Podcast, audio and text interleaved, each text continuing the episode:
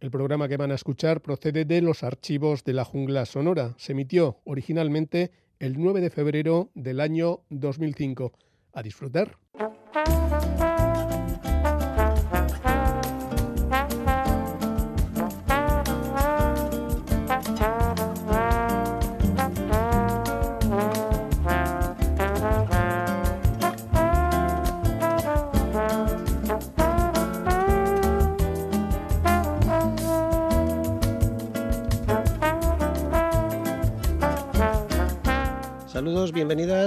Comienza aquí una nueva edición de La Jungla Sonora en formato monográfico. En este horario tan especial nos acercamos a la edición 3008. El saludo de quien os habla, os saluda y quien ha hecho el guion y la presentación de lo que vais a escuchar en estos próximos minutos. De Joseba Martín, ¿qué tal?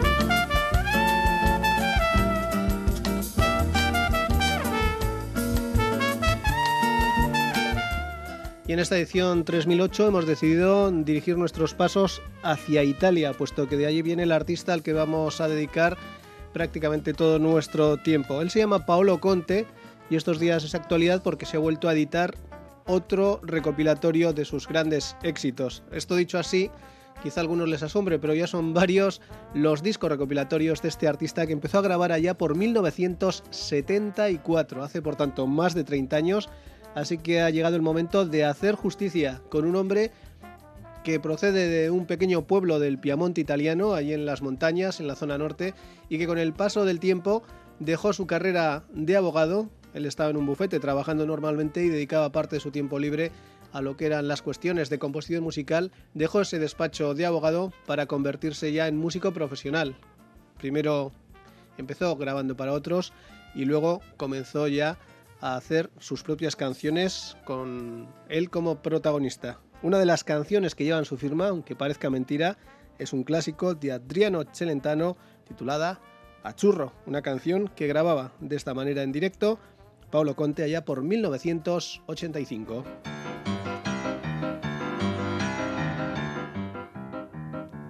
Cerco l'estate tutto l'anno e all'improvviso eccola qua E lei è partita per le spiagge e sono solo qua su in città.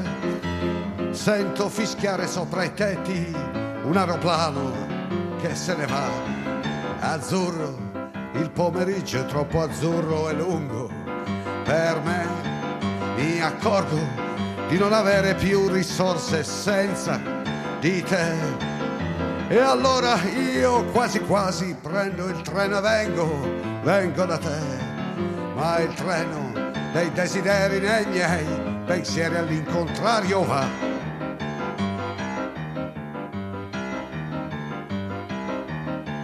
Sembra quando ero all'oratorio con tanto sole tanti anni fa. Quelle domeniche da solo in un cortile a passeggiare. Ora mi annoio più di allora, neanche un prete per chiacchierare azzurro, il pomeriggio è troppo azzurro e lungo per me. Mi accorgo di non avere più risorse senza di te. E allora io quasi quasi prendo il treno e vengo, vengo da te. Ma il treno dei desideri nei miei pensieri all'incontrario va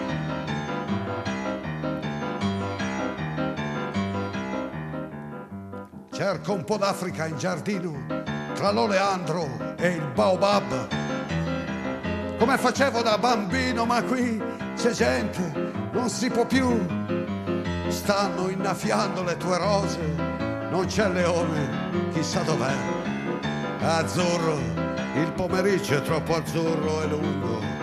Per me mi accorgo di non avere più risorse senza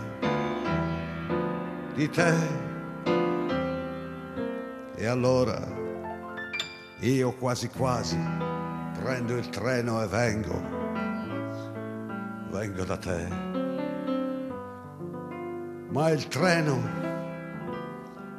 dei desideri dei miei pensieri all'incontrario va.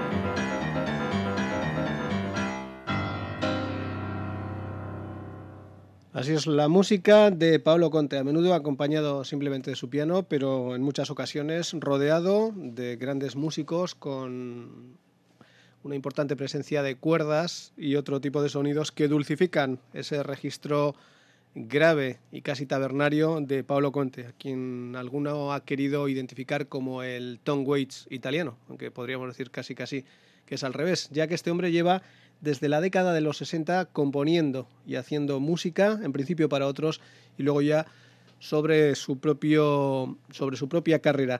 Vamos a centrarnos en un aspecto de Pablo Conte que sirve un poco para centrar, para identificar, para clarificar a este personaje de la escena italiana, un hombre muy conocido en buena parte de Europa, que en alguna que otra ocasión ha actuado en el Estado, pero que es eh, fuera de Italia eh, seguramente en Francia y luego en Alemania, donde más eh, seguidores tiene. Un hombre nacido hace ya unos cuantos años, allá por el 6 de enero de 1937, en un pequeño pueblo llamado Asti, ahí en la zona del Piamonte.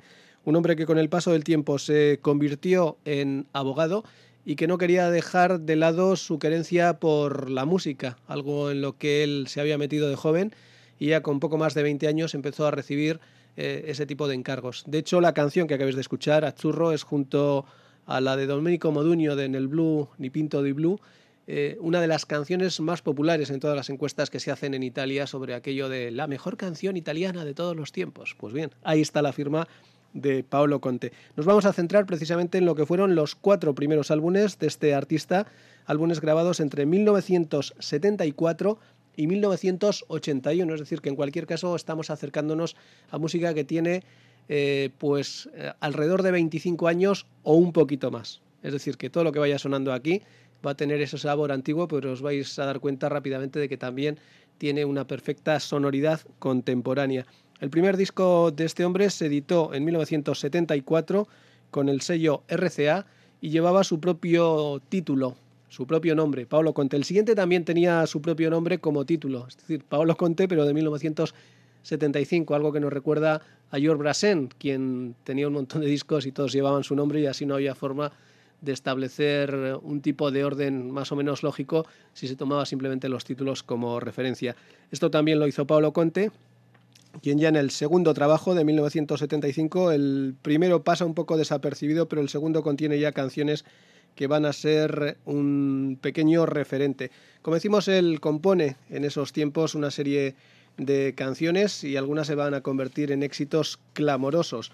Está el caso de, por ejemplo, eh, México en Nubole, que es una canción realizada por Enzo Giannacci, que tuvo bastante éxito, y luego hay un par de canciones de Bruno Lausi, que son Onda su Onda y Genova Pernoi, que es una canción que tuvo bastante éxito en la voz de este cantante de Bruno Lausi y que se adaptaba como un guante a su registro trémulo y emocionante. Pues bien, en aquel segundo álbum, Paolo Conte decide poner las cosas en su lugar y recupera precisamente esta canción que había sido éxito en voz ajena. Esto es Genova Pernoi, una canción de Paolo Conte de 1975.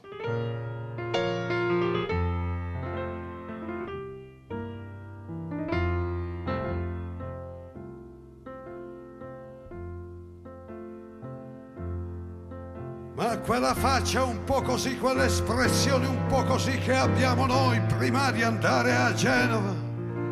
E ogni volta ci chiediamo se quel posto dove andiamo non ci inghiotta e non torniamo più.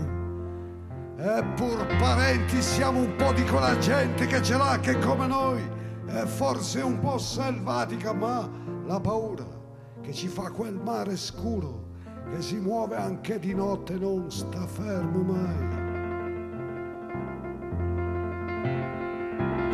Genova per noi che stiamo in fondo alla campagna e abbiamo il sole in piazza rare volte e il resto è pioggia che ci bagna.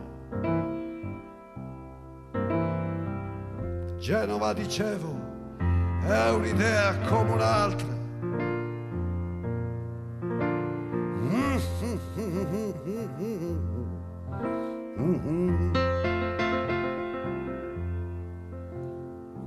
Faccia un po' così, quell'espressione un po' così che abbiamo noi, mentre guardiamo Genova, come ogni volta l'annusiamo, circospetti ci muoviamo un po' randagi, ci sentiamo noi. Macaia, scimmia di luce di follia, foschia, pesci, Africa, sonno, nausea, fantasia. E intanto, nell'ombra dei loro armadi,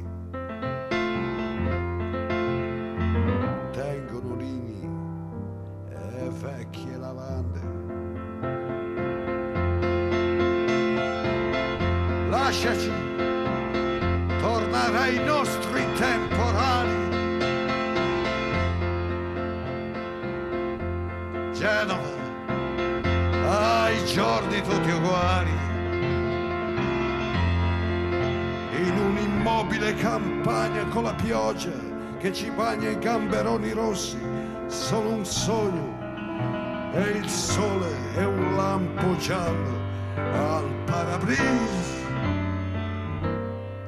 Ma quella faccia un po' così, quella espressione un po' così, che abbiamo noi, che abbiamo visto Genova. Ratarata, taratata, ratatarata, taratata.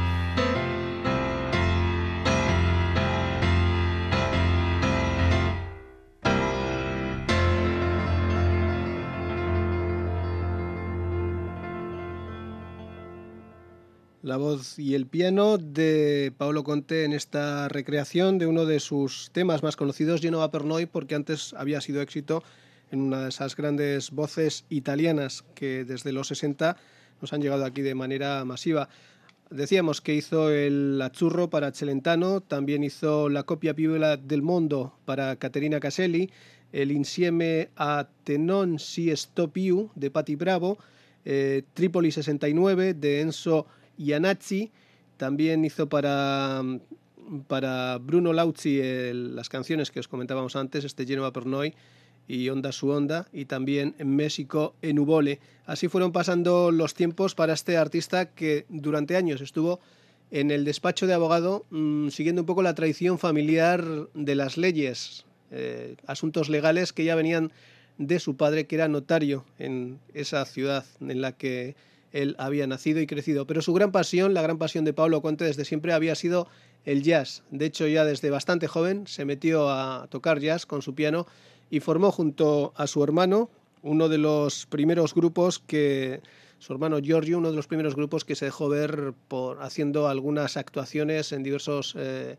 locales de Italia. El jazz todavía no estaba muy introducido, eran tiempos un poco duros, pero obviamente había nuevos aires en la música italiana y el jazz era uno de los referentes.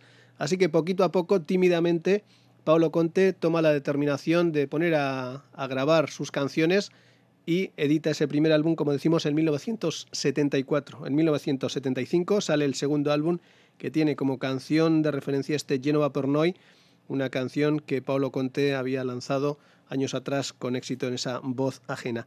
Y la confirmación de lo que puede dar de sí la carrera de este hombre eh, viene precisamente en el tercer álbum, para el que hay que esperar cuatro años más, pero que se convierte ya en todo un clásico dentro de las listas de, de, los discos de Italia. Se llama el álbum Un gelato al limón, que es igual que una de las canciones, creo que es la que abre la cara B del álbum, aunque nosotros de momento nos vamos a quedar con La Donna de Inverno, que era la canción que ocupaba un puesto tan destacado como ser la que abría el disco. Desde la cara A y ahora en formato de vinilo, esta Mujer de Invierno de 1979 en la voz de Paolo Conte.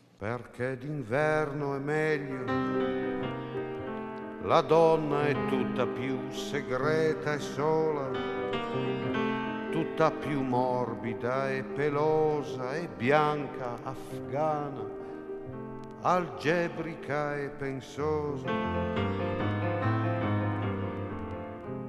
Dolce e squisita è tutta un'altra cosa chi vuole andare in gita non sa, non sa, non sa.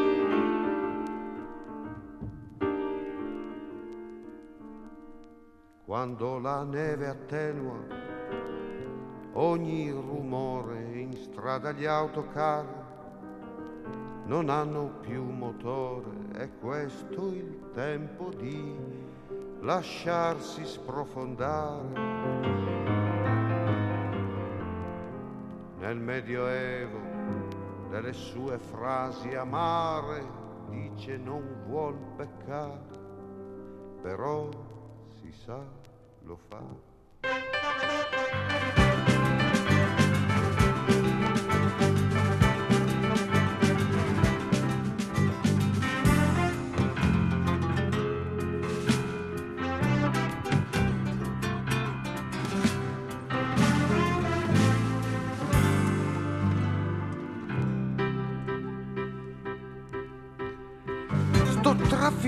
Trafficando beato me sotto un fruscio di taffetà e mi domando in fondo se mentre lei splende sul sofà d'inverno, d'inverno, non sia anche più intelligente.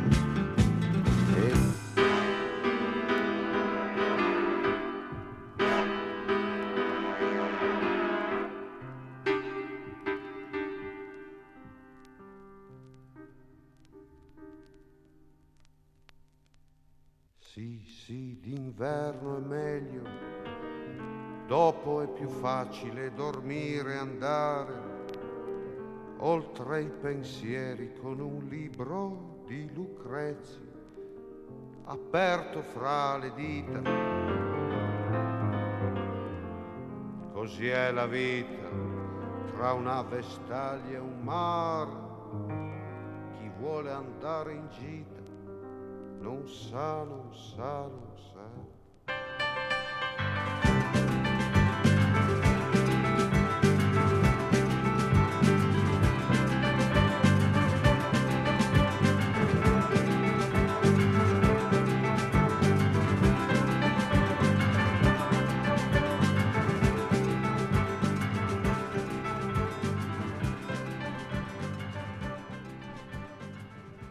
Escuchábamos La Donna de Inverno, una canción que servía para abrir ese nuevo trabajo, el tercero ya en su cuenta particular, a cargo de Paolo Conte.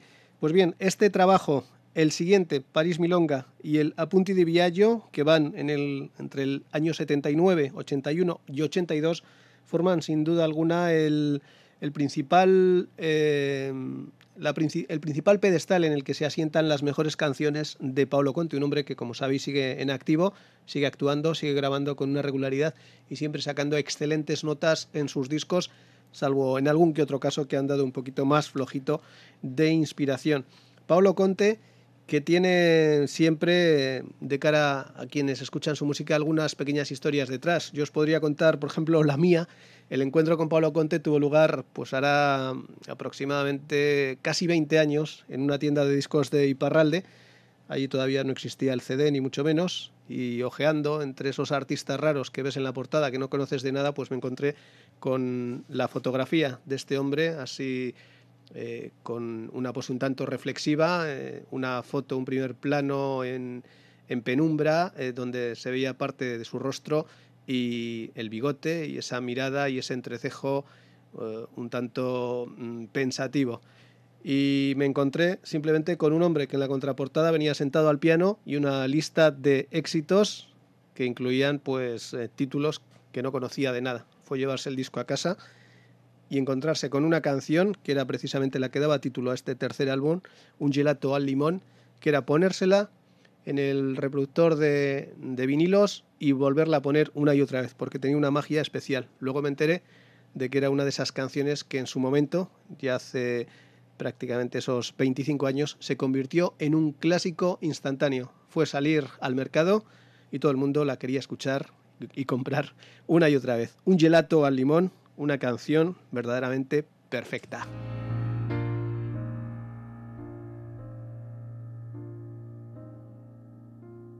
Un gelato al limone, gelato al limone, gelato al limone. Sprofondati in fondo a una città. Un gelato al limone, è vero limone, ti piace? Mentre un'altra estate se ne va. Libertà e perline colorate. Ecco quello che io ti darò. È la sensualità delle vite disperate. Ecco il dono che io ti farò. Donna che stai entrando nella mia vita. Con una valigia di perplessità. A non aver paura che sia già finita.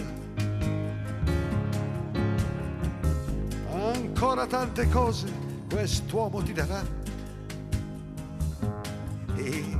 Gelato al limone, gelato al limone, gelato al limone. Sprofondati in fondo a una città. Un gelato al limone, gelato al limone, gelato al limone. Mentre un'altra estate passerà. E ti offro una doccia ai bagni diurni che sono degli abissi di tiepidità dove come oceani notturni rimbombano le voci della tua città. E ti offro la luna nel pomeriggio. Per il sogno arabo che ami tu. È una stretta forte della mia mano. Per te donna che non mi scappi più. È un gelato al limone gelato al limone gelato al limone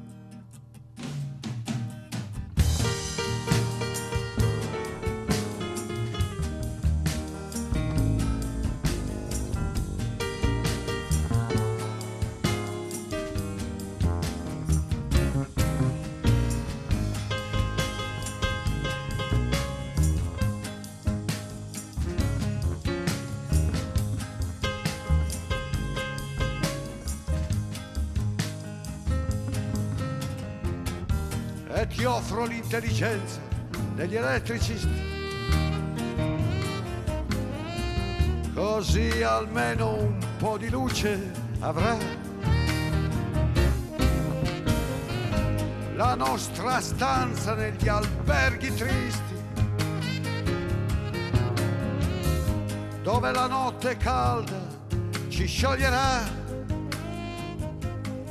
come un gelato al limone gelato al limone, gelato al limone,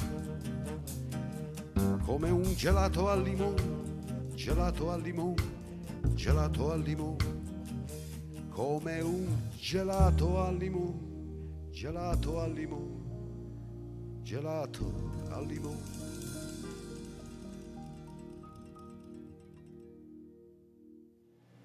Lo cierto es que es una maravillosa canción la que acabáis de escuchar, un gelato al limón un helado de limón, sencillamente una grabación de 1979 de nuestro invitado de hoy, el abogado de Asti, llamado Paolo Conte, a menudo con su voz y su piano. En ese año 79, cuando se publica su tercer álbum, han pasado cuatro años desde el anterior y hay una serie de cambios que tienen que ver con su forma de cantar.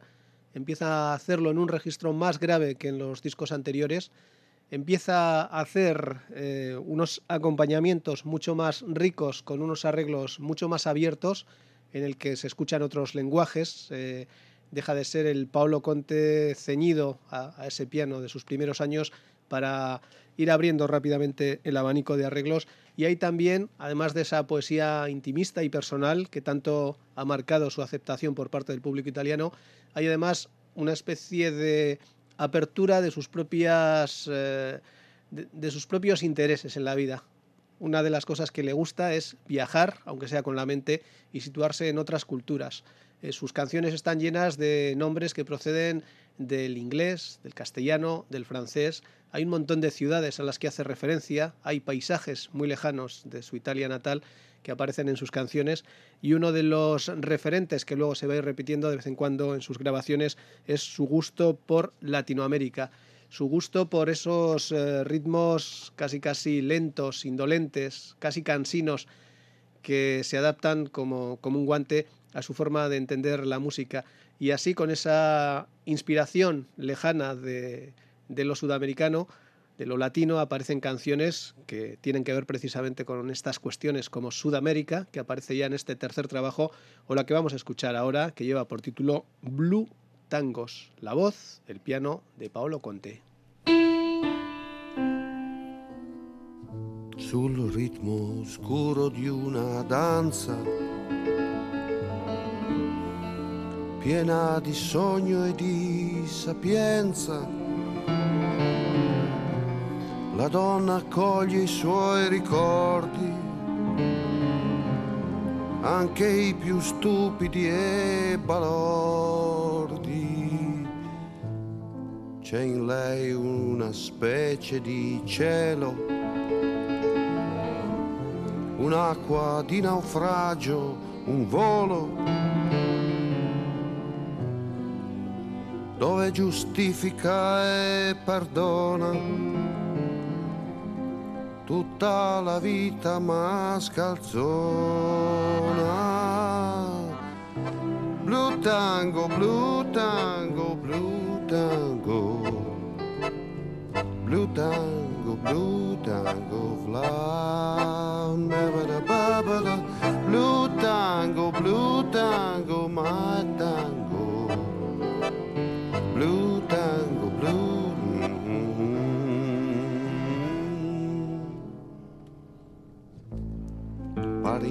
Accoglie i suoi artisti,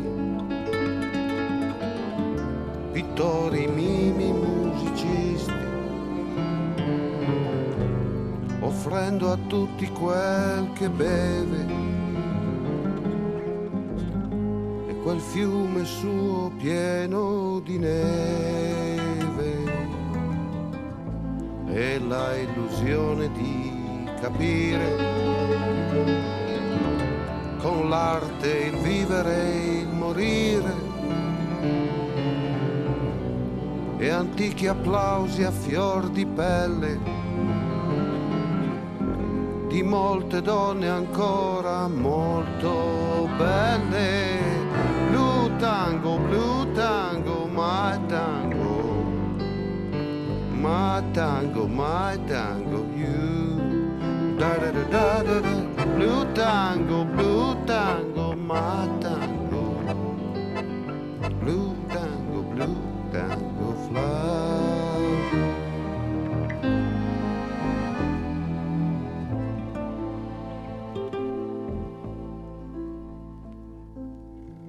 tra le ombre verdi di un bovindo, gustando un'acqua al tamarindo, l'uomo che ha niente da inventare, prova a sognare, prova a sognare. E prova gli attimi e le stelle.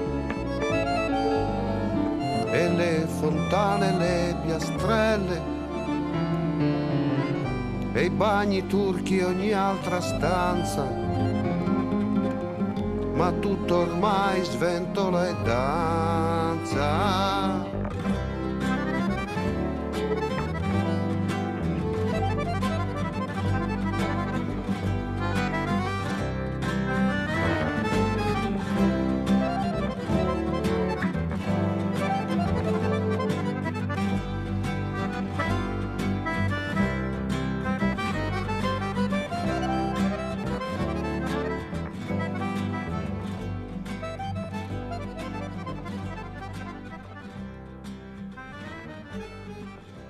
Blue Tangos, otra de esas canciones que van con ese toque de bandoneón asociadas obviamente al estilo personalísimo de Paolo Conte, un artista que solo se parece a sí mismo, como podéis comprobar. Abierto a muchos lenguajes, el jazz como un referente, la música tradicional, la, canción italiana, pero sobre todo esa apertura a otros ritmos, a otras otros paisajes, a otras escenas. Y también en ese tercer trabajo de 1979, Un gelato al limón, aparece otra de las pasiones de Paolo Conte, que es el ciclismo.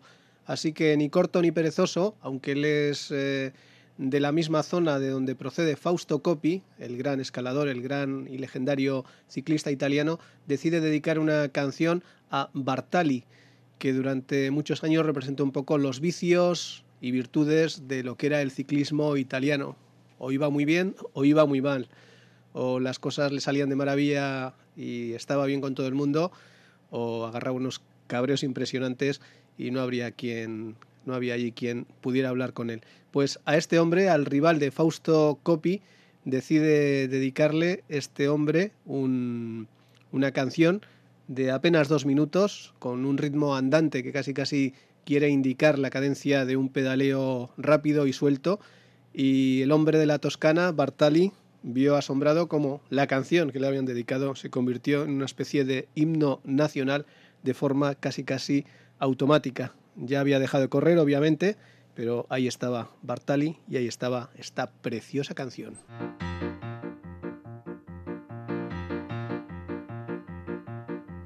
Farà piacere un bel mazzo di rose e anche il rumore che fa il ma una birra fa gola di più. In questo giorno appiccicoso di caucciù sono seduto in cima a un paracarro e sto pensando agli affari miei. Tra una moto e l'altra c'è un silenzio che descriverti non saprei. Oh, quanta strada nei miei sandali, quanta ne avrà fatta Bartali.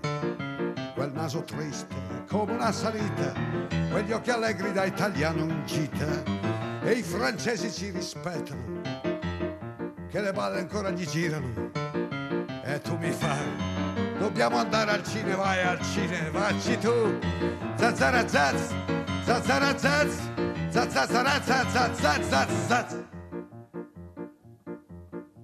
È tutto un complesso di cose che fa sì che io mi fermi qui. Le donne a volte sì sono scontrose forse voglia di farla pipì. E tramonta questo giorno in arancione, si gonfia di ricordi che non sai. Mi piace restare qui sullo stradone, impolverato se tu vuoi andare vai e vai che sto qui aspetto Bartoli, scalpitando sui miei sandali. Da quella curva spunterà quel naso triste da italiano allegro, tra i francesi che si incazzano i giornali che svolazzano. C'è un po' di vento, abbaia la campagna, c'è una luna in fondo al blu. Rete, rete, rete, rete. Rete, rete, rete. Rete, rete, rete. Tra i francesi che si incazzano e giornali che svolazzano. E tu mi fai Dobbiamo andare al cinema, vai al cinema, vacci tu. Zazzara zazz, zazzara zazz, zazzara zazz, zazz, zazz,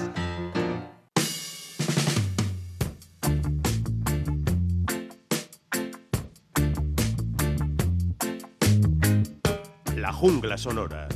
El viaje continúa.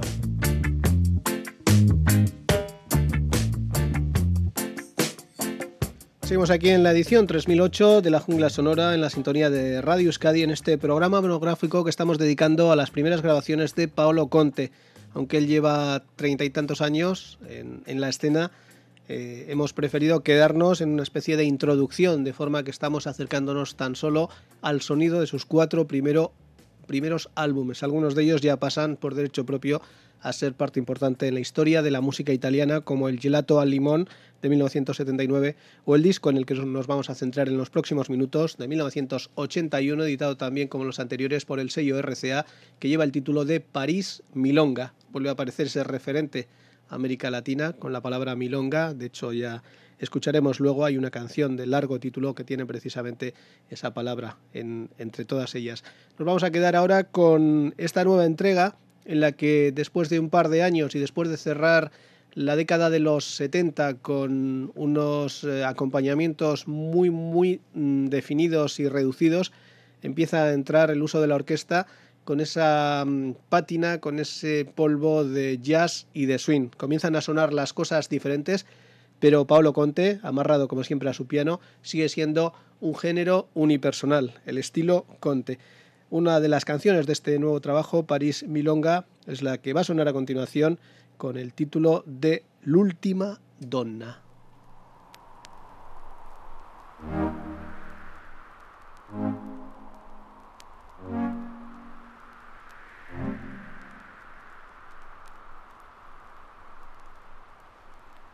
Aeronautico è cielo, vuoto, abissale sarà senza orologi quel viaggio. Tra stelle e cenere andrà. È l'ultima donna che avremo. Un giardino ci sembrerà Sì, proprio l'ultimo approdo di terra. L'ultima donna sarà. L'ultima donna sarà. L'ultima donna che avremo, l'ultima donna che noi per ultima abbracceremo e il nostro corpo godrà l'ultimo bagno di vita, di champagne e di sudore. L'ultima femmina e poi sarà finita l'ultima volta per noi, l'ultima volta per noi, l'ultima donna che avremo. Se non è bella fa niente, se buffa grassa vedremo se resta seria o se mai insieme a noi si sganascia da ridere su questa vita, questa vita bagascia, su questa vita che va, su questa vita che va. La prima donna era un lampo, lampo di luna sul giorno un universo, un enigma, un lungo aspettami e torno, in un miagolare di disco di Lady Big L'ultima donna è un problema diverso, un'altra cosa sarà, un'altra donna sarà. È aeronautico il cielo, vuoto abissale chissà, senza orologi quel volo tra stelle e cenere andrà. È l'ultima donna che avremo. Un giardino ci sembrerà. Sì, proprio l'ultimo approdo di terra l'ultima donna sarà, l'ultima donna sarà. Así suena L'Última Donna, una de las canciones de ese tercer trabajo, cuarto trabajo, perdón, de Paolo Conte, un hombre, como decimos, siempre sentado al piano, pero en este caso ya incorporando de forma regular una orquesta con la que va a enriquecer todavía más los arreglos, las sonoridades, los colores de sus canciones. Hay dos canciones precisamente que destacan en este cuarto trabajo. Una es la que sirve un poco de trampa para dar título a todo él, que es Aleprese con una verde milonga, en este álbum de 1981 titulado precisamente, como decíamos, lo de lo de París y lo de Milonga, las dos cosas juntas. Y hay otra canción que con el paso del tiempo se ha convertido en otro de sus clásicos, que empezó como, una canción agazapada, cerrando precisamente la cara del vinilo, eh, la titulada Vía con me, que se ha convertido en otra de esas canciones necesarias. Sobre todo porque la gente siempre se la ha pedido, él a menudo la ha cantado a lo largo del repertorio normal y ha hecho una versión en los bises en las que va acelerando y acelerando al mismo tiempo que provoca la, la ovación cerrada del público. Y luego hay un par de datos más que vienen a ayudar a esta canción en su persistencia en el tiempo. Una es que formaba parte de un momento verdaderamente brillante y divertido de la, de la película que seguramente recordaréis de aquella comedia americana que tenía lugar entre Estados Unidos y, y París, que era el French Kiss, y también su aparición en un conocido anuncio de televisión, en este caso en la televisión italiana, que vino en los 90 a reflotar otra vez esta hermosa canción. Es una canción que no llega ni a los dos minutos y medio, pero basta escucharla 10-15 segundos para saber que tiene una magia especial. El título, no lo hemos dicho a propósito, es Vía con me, 1981, en la voz y en el piano de Paolo Conte.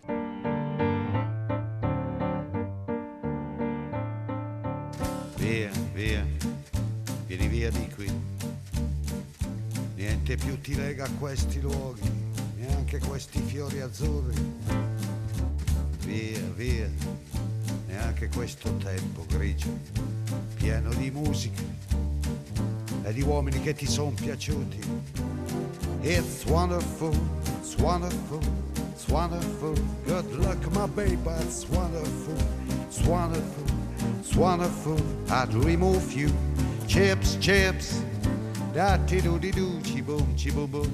Da ti do di do, chi boom, chi boom boom. Da ti do di do. Via, via, vieni via con me. Entra in questo amore buio, non perderti per niente al mondo.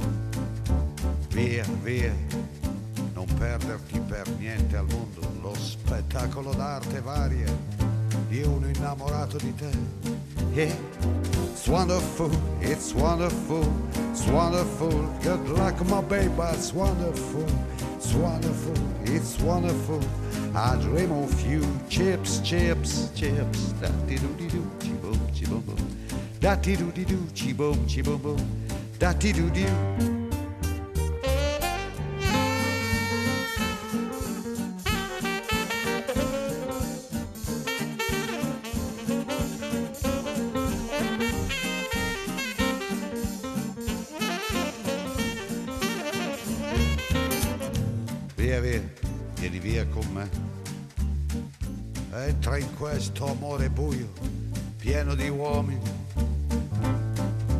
Via, via, entra e fatti un bagno caldo. C'è un accappatoio azzurro, fuori piove un mondo freddo.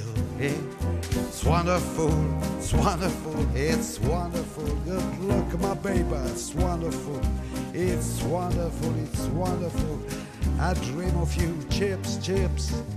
Da ti do di do, chi boom, chi boom boom. Da ti do di do, chi boom, chi boom boom. Da ti do di do.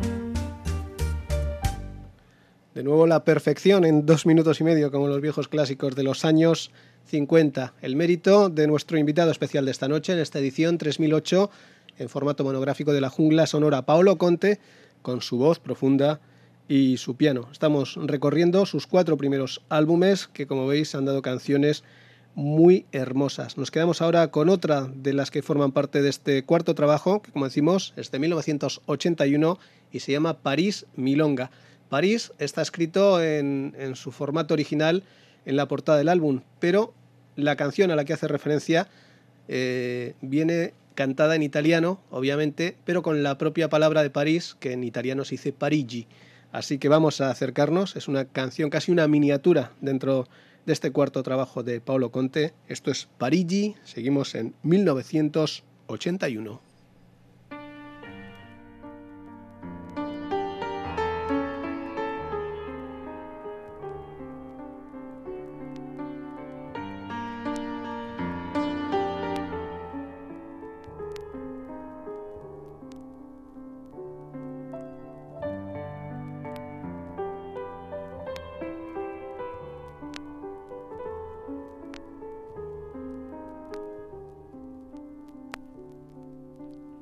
So, lo so che questo non è cipria, è sorriso.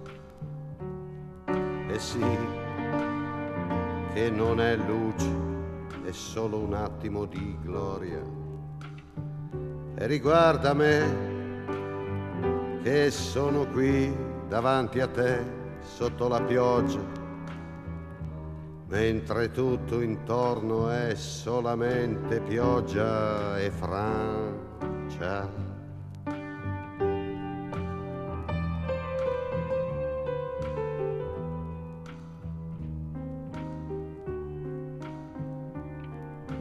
Chissà cosa possiamo dirci in fondo a questa luce, quali parole, luce di pioggia e luce di conquista. Mm-hmm. Lasciamo fare a questo albergo ormai così vicino, così accogliente dove va a morir d'amore la gente zarara, zarirarara.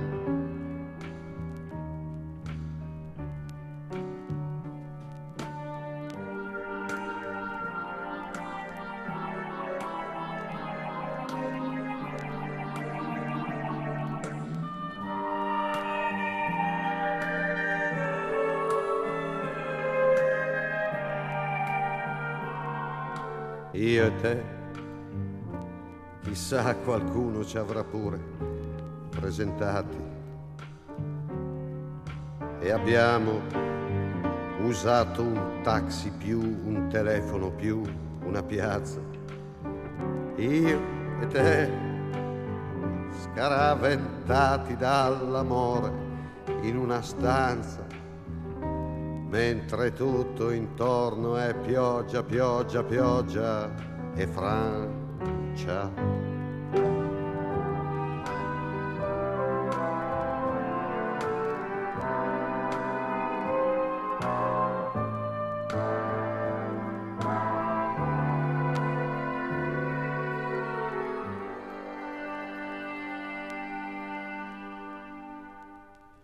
Decíamos, casi una miniatura dentro de este cuarto álbum de Paolo Conte, el titulado París Milonga, edición de 1981, que escuchabais en su formato original en el vinilo que conservamos desde aquellos viejos tiempos. Y nos vamos a despedir con lo que es eh, seguramente para algunos la canción más destacada de este disco, más allá de incluso del Via con me, porque en esta canción hay una serie de, elementos todavía más eh, emotivos y más bellos si, se puede decir. Es un álbum, este cuarto trabajo de Pablo Conté, en el que se reúnen por primera vez las tres escuelas en las que él está más o menos absorto en estos últimos tiempos. La escuela de la canción italiana, la escuela de la música americana, tanto del norte con el jazz como con el sur, con ese toque de, tango, y luego la escuela francesa con la incorporación de, de arreglos, de temáticas que precisamente nos remiten a la vieja chanson. Así que nos vamos a quedar, nos vamos a despedir con la canción quizá más destacada y que sirve para parte del título de este álbum, que es Aleprese con una verde milonga. Es algo así como a las que han sido atrapadas, a las prisioneras, con una verde milonga.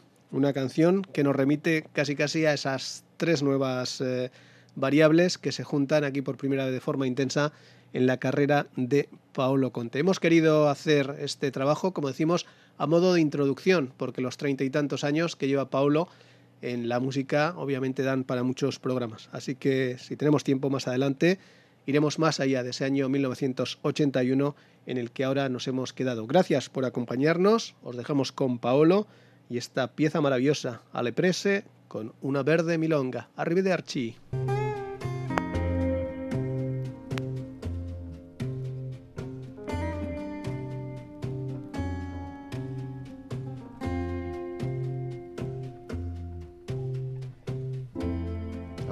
Prese con una verde milonga.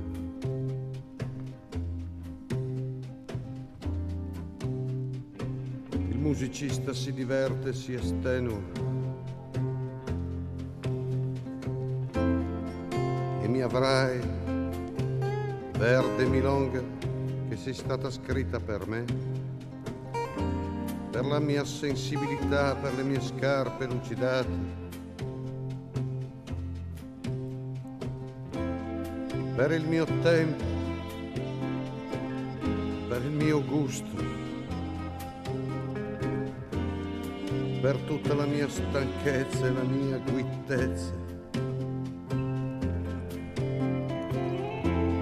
Mi avrai verde milonga inquieta che mi strappi un sorriso di tregua ad ogni accordo mentre, mentre fai dannare le mie dita. Io sono qui, sono venuto a suonare, sono venuto ad amare. E di nascosto a danzare.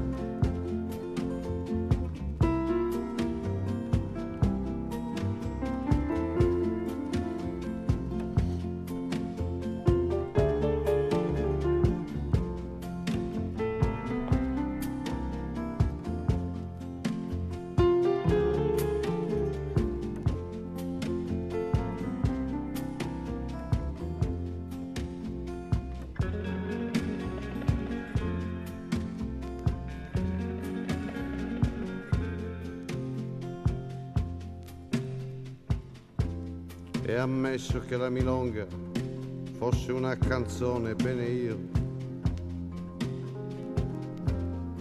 Io l'ho svegliata e l'ho guidata a un ritmo più lento. Così la milonga rivelava di sé molto più, molto più di quanto apparisse. La sua origine d'Africa, la sua eleganza di zebra, il suo essere di frontiera, una verde frontiera. Una verde frontiera tra il suonare e l'amare. Verde spettacolo in corsa da inseguire da inseguire sempre, da inseguire ancora, fino ai laghi bianchi del silenzio. Finché Atahualpa o qualche altro Dio non ti dica descansate nigno che continuo io. Ah, io sono qui. Sono venuto a suonare. Sono venuto a danzare. E di nascosto ad amare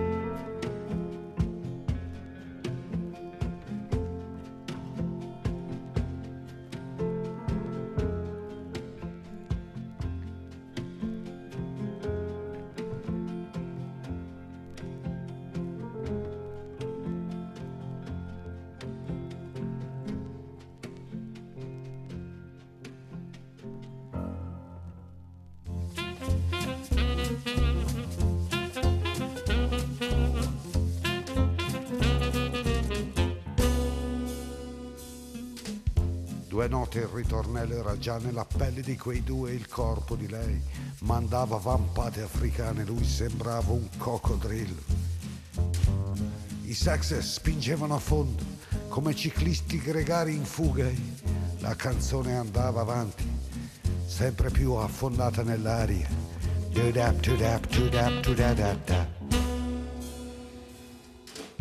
Quei due continuavano.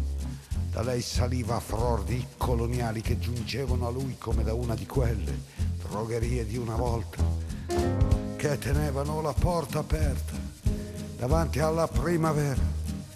Da-da-da, du-da-du-du. Qualcuno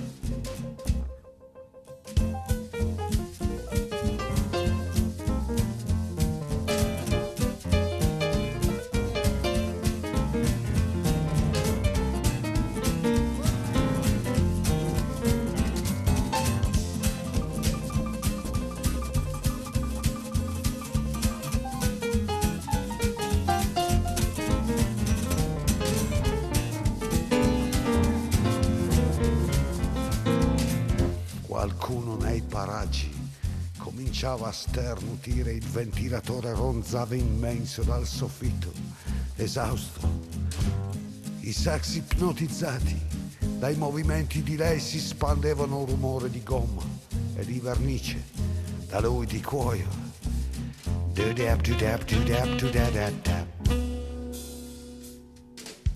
Le luci saetavano sul volto pechinese della cassiera che fumava al mentolo altri sternutivano senza malizia e la canzone andava elegante.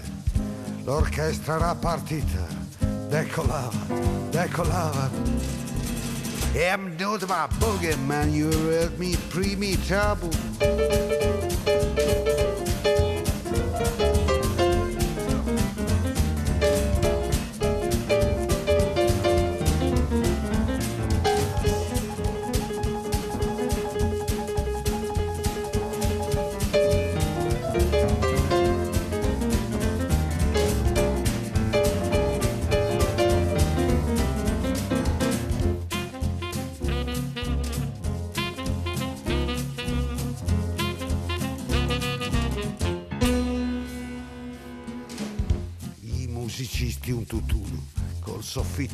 pavimento. Solo il batterista nell'ombra guardava con sguardi cattivi. Quei due danzavano bravi. Una nuova cassiera sostituiva la prima, questa qui aveva gli occhi da lupa e masticava caramelle alla scana. Ah, quella musica continuava. Era una canzone che diceva e non diceva l'orchestra, si dondolava come un palmizio davanti a un mare venerato.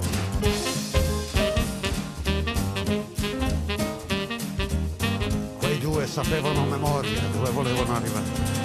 Boghe, boghe.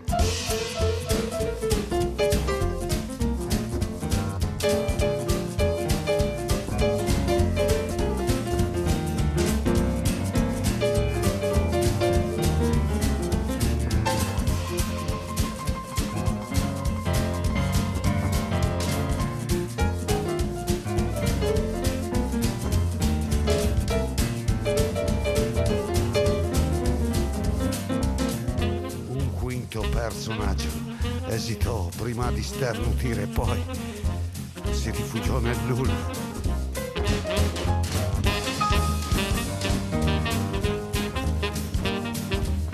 Era un mondo adulto, si sbagliava da professionisti.